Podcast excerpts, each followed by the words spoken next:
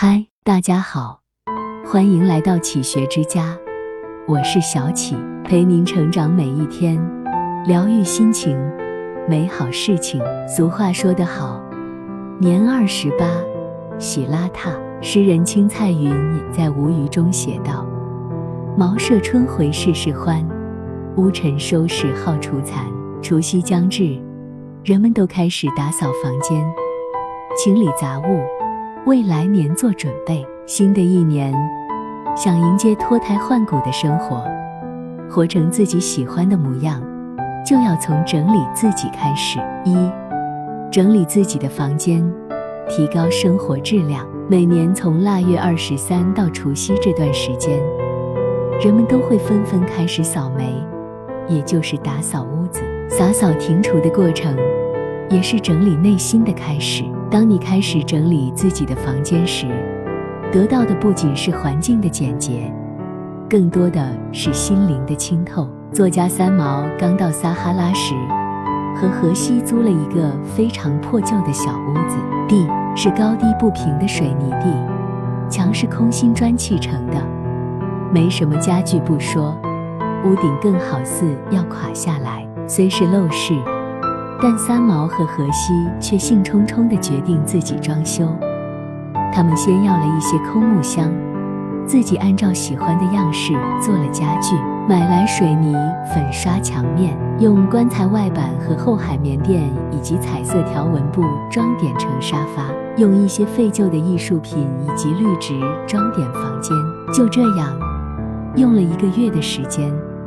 俩人就让曾经肮脏破败的房子焕然一新，就连记者在采访时也夸赞说，这是他见过的撒哈拉上最漂亮的房子。而三毛和荷西也在这里度过了人生中最为愉快的时光。无独有偶，不久前有个七十八岁的老奶奶火上热搜，她每天坚持整理房间。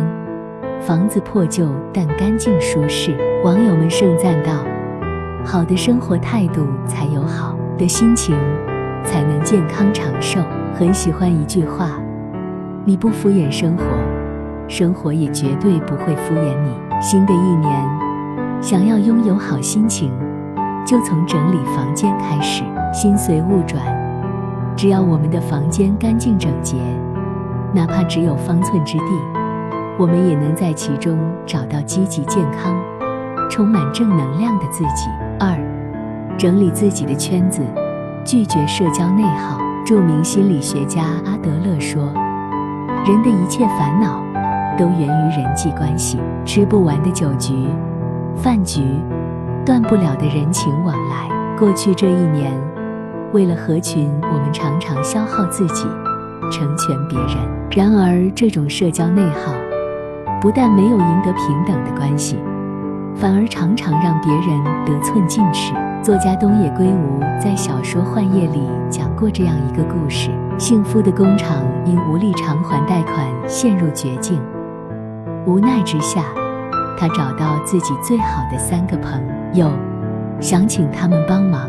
生意好的时候，幸福总请这几个朋友吃喝玩乐。他们以兄弟相称，原本以为这些朋友看在以往的交情上会雪中送炭，可是他们一听说借钱，态度立马大变，找了各种理由拒绝，有的甚至躲着不见。我们不得不承认社交的残酷真相：你有用，才能吸引到真正的社交；如果你不够优秀，认识谁都没用。看《浪姐三》时，队长姐姐们抢人一幕让人颇为感慨。队长谭维维选组员时发现，薛凯琪在排练时可以不断精进自我，因此很欣赏她。为了让薛凯琪加入自己的队伍，谭维维第一时间派出自己的组员主动出击抢人。而想要加入谭维维小组的赵梦，尽管表现得一直很积极。却最终遗憾落选。正如《思维力》的作者王世民所说：“在你的价值未有效建立之前，不要浪费精力在所谓的圈子上。若自身没有交换价值，一切社交都是无效的。”新的一年，整理圈子就是整理生活。从拒绝聚会上的无效社交开始，珍惜自己的时间，在高质量的独处里提高自己。三，整理自己的思维，提升认知水平。过去这一年，很多人都有这样的感慨：时代变化太快了，有人突然失业，有人坠落低谷，但没有波动，就没有稳定。那些杀不死我们的。终究让我们变得更强大。新的一年，迷雾重重，未来越是充满不确定性，我们越要提高思维认知，在拥抱变化中不断成长。天道中的欧阳雪，因为父母离婚，十二岁时就开始辍学打工，白天摘菜洗碗，打扫卫生。晚上只能用椅子给自己拼一张简陋的小床。然而，就是这样的早期经历，让他明白，越是困难，越要冷静地思考，及时调整生活的方向。在打工的时候，他一直在积累社会经验以及金钱。在碰到可以开饭店的机会时，他拉着好朋友芮小丹合资入股。从此，他告别了打工生涯。自己开店当老板，后来，哪怕葛律师被起诉，叶小月等人纷纷要求退股，他依然沉着冷静，一个人扛下了所有，不断调整思维，将公司做大做强。危机重重的二零二三年，依旧有人混得风生水起，有人变换赛道，转战互联网服务行业，有人精进自我。有人发展副业，有人时刻关注行业趋势报告，迎合时代的浪潮。其实，框住你的往往不是问题本身，而是你僵住的思维。一个人只有不断升级自己的思维，才能不被生活所限，才能拥有更多的选择和机遇，才能站在更高的维度去看待问题。新的一年。比起焦虑未来，不如适当停下脚步，整理自己的思维，调整前进的方向，扒开那些不确定性，才能做到真正的反脆弱。四，整理自己的内心，提高人生弹性。作家离歌曾说：“不管见识高低，一个人深度整理自己的内心，这件事本身就很迷人。”疫情过后才明白。新的一年，想要走得更远，你要像皮球一般，成为一个内心有弹性的人，才能在掉下去时触底反弹。作家江淑梅奶奶一生非常艰苦，她经历了战乱、饥荒，深受封建社会习俗的迫害，但她并没有怨天尤人，反而不断整理自己的内心。六十岁那年，她开始认字。